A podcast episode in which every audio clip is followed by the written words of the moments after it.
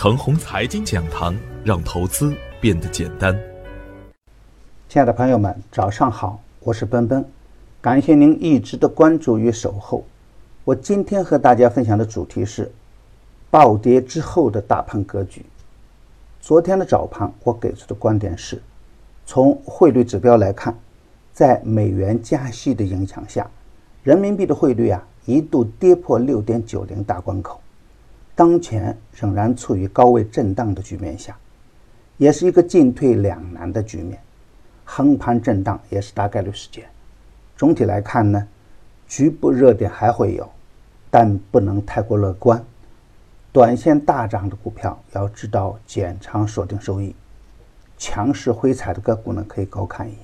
而对于上升通道的好股票啊，滚动操作最安全。而昨天实盘的表现呢，远远超出了盘前的预期。全天大部分时间呢，沪指还能维持在二七三零的上方，但是呢，全天没有出现一次像样的反弹。指数的低开低走，诱发了尾盘的跳水。早盘强势的油气板块也走出了冲高回落的局面。零星的热点股啊，显得特别的孤立无援。恐慌的市场氛围胜过所有的利好，百分之一的大幅降准也未能挽救人气低迷的大盘。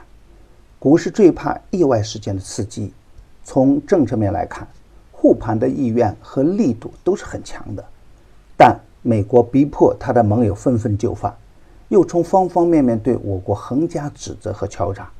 第一大经济体与第二大经济体之间的贸易战呢？也让世界资本动荡不安。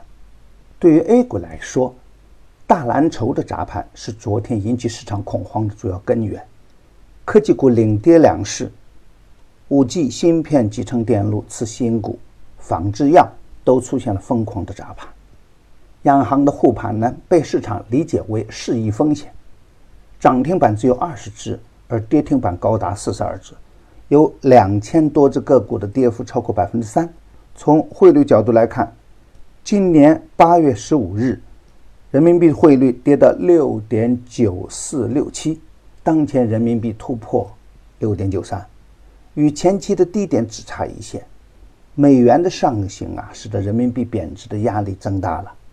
如果需要保期，就需要变相加息的对冲动作；如果收紧外汇政策，就需要上调外汇风险准备金率。或重启逆周期因子，而这样的对冲动作呢，也会冲抵降准的利好。当前的情况是啊，港股已经回到年内的低点的附近，美股呢更是高位走出很难看的断头模样，而 A 股啊已经早早的先跌为敬了。会不会跟随国际市场的下跌，也出现恐慌的乱象呢？这都还是个未知数。一切要等市场重新做出了选择，才能大胆入场。任何的预判呢，都不可以代替实盘的信号。任何时候都要顺应市场。比如，在过去的十年中，十月份九涨一跌，那我们之前的预判与市场就是两个样子了。不过，中国的股市啊是一个政策市，当前又处于超跌的大底区域。当市场出现积极的信号时呢？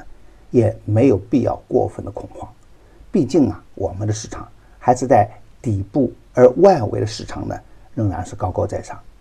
当我们的市场走出独立的行情的时候，也可以坚定果断、及时的入场。特别是啊，当人民币汇率走稳以后，当创业板指数再度走强的时候，就可以坚定的入场了。昨天的大跌呀，假期的利空已经得到了有效的释放。沪指的两千七百点还是一个重要的关口，密切关注大盘的量价关系和主力资金的方向，缩量抗跌的底部强势个股，耐心的持股待涨，弱不补仓，强不离场。大家期待已久的牛三选牛股的第四季将于十月十六日准时上线。为了提供更好的服务，第四季呀又有新的福利出现：第一，录播改直播。买点更精准，卖点更及时，盘中交流更方便。第二，服务时间呢，从原先的三个月增加到四个月。第三，十月十四号之前预定，在原先八百八十八元的基础上直降两百元。老用户啊，加量不加价，还是每 G 五百八十八元。详情可咨询客服 QQ：二八五二三六五六九六，客服 QQ：二八五二三六五六九六。与牛散结缘呢，您将成为下一个牛散。送人玫瑰，手有余香。感谢您的点赞与分享，点赞多，幸运就多；分享多，机会也多。谢谢。